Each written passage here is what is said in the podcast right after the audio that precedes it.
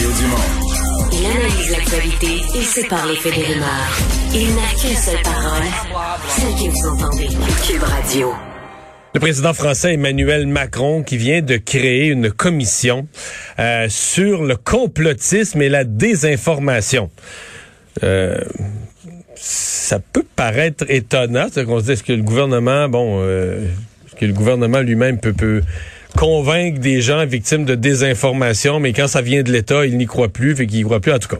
Euh, c'est le sociologue Gérard Bronner, un sociologue bien connu en France, là, qui a été chargé euh, de faire des, des propositions là, pour ralentir la montée des théories complotistes et de la désinformation. Euh, ça doit faire ses travaux là, rapidement, parce qu'on veut un rapport d'ici la fin de l'année 2021.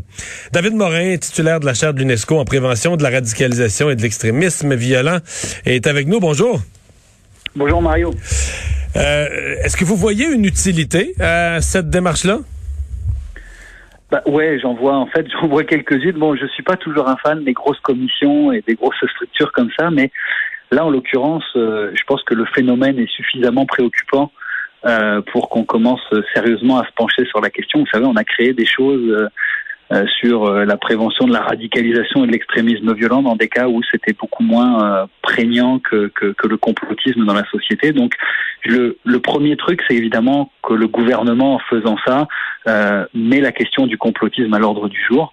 Et c'est vrai que, le, comme je le disais, le phénomène a pris de l'ampleur. On pourra en discuter tout à l'heure. Le deuxième, évidemment, c'est que ce qui peut ressortir de ça, finalement, c'est une sorte de plan de marche avec euh, la possibilité de faire travailler euh, en, collaboration les différents ministères et puis les partenaires, euh, les partenaires sociaux, de l'éducation, etc. Donc d'avoir des objectifs clairs avec des, tâches qui sont assignées. Et puis finalement, ça permet aussi de dégager des budgets et du financement spécifique sur ce genre de problématiques-là. Donc c'est clair que ça ça ouvre, je vous dirais, la, la porte à un plan qui pourrait être beaucoup plus structuré en réponse à un phénomène qui pose problème. Ouais. Parce que, bon, de tout temps, il y a eu des théories de complot. Dans certains cas qui ont peut-être eu des fondements. Bon, on s'est interrogé sur l'assassinat de John F. Kennedy et autres. Euh, mais là, cette semaine, j'écrivais, euh, là, il y a des gens qui en meurent. C'est-à-dire que il y a des gens qui refusent le vaccin pour des raisons inventées puis qui en décèdent. Euh, c'est comme si les conséquences deviennent plus graves. ce que les gens sont prêts à faire, ce que les gens sont prêts à poser comme geste, c'est que quelqu'un croit que la, la Terre est plate. Bon, peut-être s'il va sauter au bout du quai dans le lac, il va être surpris de, l'effet de la gravité, là. Mais sinon, ça non, mais c'est c'est sans conséquence. Là. Il croit ça, il croit ça. Bon, on, en rit ou on en pleure, mais on il croit ça. Mais quand ça amène à des gestes radicaux ou ça amène carrément à des gens qui sont victimes de désinformation à la mort, là, on se dit, ouais, on est rendu ailleurs sur les impacts de la désinformation. Ouais, ben écoutez, pour prendre la mesure de l'ampleur du phénomène, c'est simple. Parlez avec les gens autour de vous et chacun va vous dire qu'il connaît une personne qui a basculé dans le complotisme solidement. Euh, moi, ça fait 18 mois que euh, maintenant je discute de ça beaucoup plus euh, précisément avec le monde. J'étais tout à l'heure avec trois étudiants d'un cégep qui euh, chacun avait une histoire à raconter. Donc, nous, les données, c'est 6% des gens euh, au Québec, au Canada, là à peu près, croient fermement au complotisme, sont vraiment des complotistes. Et puis après, vous avez un autre 15% qui sont des gens plus modérés, mais qui vont adhérer parfois à certaines théories, pas à d'autres, mais qui sont moins euh, radicaux dans leur pensée complotiste. Ça, vous l'avez dit, vous parlez des gens qui vont pas se faire vacciner, mais je vous dirais que ce que ça signifie, c'est que dans la société québécoise, euh, il y a en ce moment des familles qui sont déchirées, il y a des gens euh, dans les milieux professionnels qui sont plus capables de se sentir. Euh, et effectivement, ultimement, il y a des gens qui ne se soignent pas, et puis après, il y a vraiment une petite mmh. minorité de gens qui décident de passer, passer à l'acte violent. Euh, il y a beaucoup de signalements là au niveau de la sûreté du Québec, de la sûreté de l'État, euh, des corps de police. Euh, vraiment, ça s'est multiplié au cours euh, mmh. des derniers Mais mois. Dans, dans une région Donc, que vous connaissez bien, les cantons de l'Est, la semaine passée, ouais. il y a un type qui est rentré dans une clinique de vaccination, pas frappé à coups de poing dans la face de l'infirmière parce qu'il avait vacciné supposément de force, ça, ça tient pas la route, parce que de sa conjointe. Exact, mais vous avez aussi le papa qui avait euh, enlevé son fils, où on sait qu'effectivement euh, il était biberonné solidement aux théories du complot.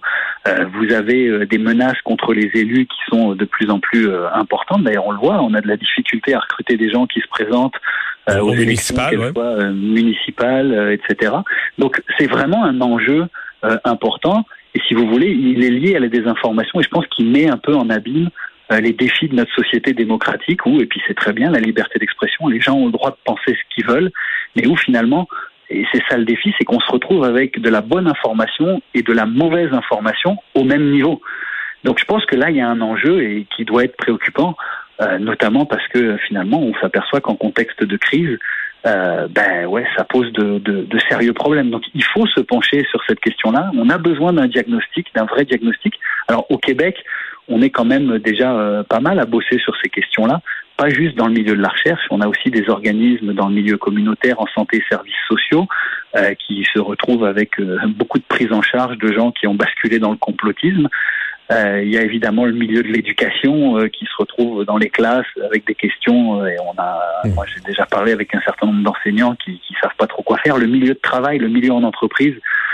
Nous, on a fait des interventions dans ce milieu-là de sensibilisation sur ces enjeux-là auprès de certains syndicats, etc. Donc, si vous voulez, je pense que ça, effectivement, qu'on s'assoit pour poser un bon diagnostic en disant bon, voilà qui est touché, voilà les chiffres qu'on a, voilà les raisons.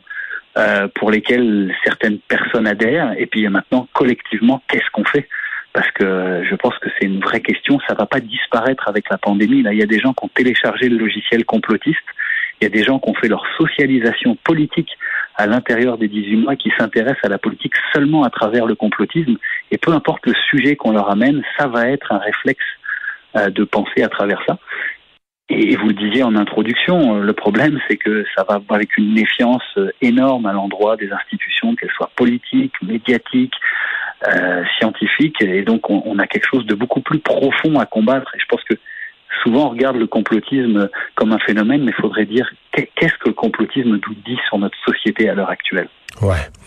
Euh, vous qui êtes un expert en radicalisation, je, je me questionne sur le, le, prochain mois c'est aussi vrai aux États-Unis, par exemple, ce matin, là, je, en ondes, je parlais de, des compagnies aériennes aux États-Unis. je c'est United, Delta. Euh, leur date limite, eux, c'était avant hier. Donc, ils ont congédié des employés. Dans le cas de United, c'est 600 employés non vaccinés. Dans, notre cas, nous, au Québec, le réseau de la santé, ça va être euh, le 15, le 15 octobre. Euh, peut-être que ensuite le gouvernement fédéral, M. Trudeau, il y aura des fonctionnaires fédéraux. Il va mettre une date, lui aussi, où il faut que tout le monde soit vacciné. Les gens qui vont, qui vont perdre leur emploi, là, pour, une, pour un certain nombre, sont déjà des complotistes ou des gens, en tout cas, adeptes, qui ils se font pas vacciner parce qu'ils ont lu des affaires. ils ont vu un prof du sud de la France sur Internet qui a dit telle phrase à propos du vaccin, puis ils ont écouté ça 50 fois, puis tout ça. Mais, advenant qu'ils ont, ont plus de travail, plus de milieu de travail, ils peuvent plus aller au restaurant, peuvent plus aller au cinéma, peuvent plus sortir, peuvent plus aller dans leur ligue de quilles, peuvent plus, peuvent plus, peuvent plus. Ils sont enfermés dans leur maison.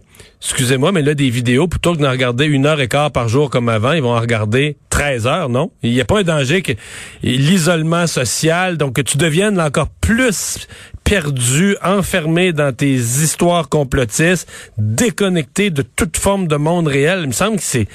Puis, je, comprends qu'on exige... Là, je suis pas en train de dire qu'il faudrait pas exiger le vaccin, exemple, dans le réseau de la santé, mais je m'inquiète de la, conséquence sur le vécu de certaines personnes. Là. Ouais, ben en fait, c'est déjà ça qu'on a qu'on a observé pendant le confinement. C'est-à-dire que pendant le confinement, les gens se sont retrouvés euh, plus chez eux, chez eux, coupés euh, de tous liens sociaux, donc à regarder beaucoup Internet, à s'informer directement sur Internet, et puis a plus beaucoup finalement à cause des bulles de filtre, mais parce que aussi socialement il y avait moins de monde, on pouvait moins parler à des gens autour, bah, plus trop confronter leurs arguments. Donc ce processus-là en cours, il a déjà eu lieu. C'est ce qui explique notamment le fait qu'un certain nombre de gens se sont radicalisés et aussi qu'ils ont réussi à recruter un peu plus de monde. Moi, ce qui me préoccupe dans ce que vous dites, euh, et à mon avis effectivement qu'il faut retenir, c'est que ce qu'il faut comprendre, c'est que dans le processus de radicalisation, il est jamais aussi fort que le moment où finalement euh, on sent que son groupe est agressé, qu'on veut protéger son groupe. Or, euh, des décisions comme celle du passeport sanitaire, et là encore, je conteste pas l'utilité que ça peut avoir, mais fait sentir à ces citoyens que ce sont des citoyens de seconde zone et que finalement, ce qui prédisait est en train de se passer, à savoir qu'on rogne sur leur liberté publique.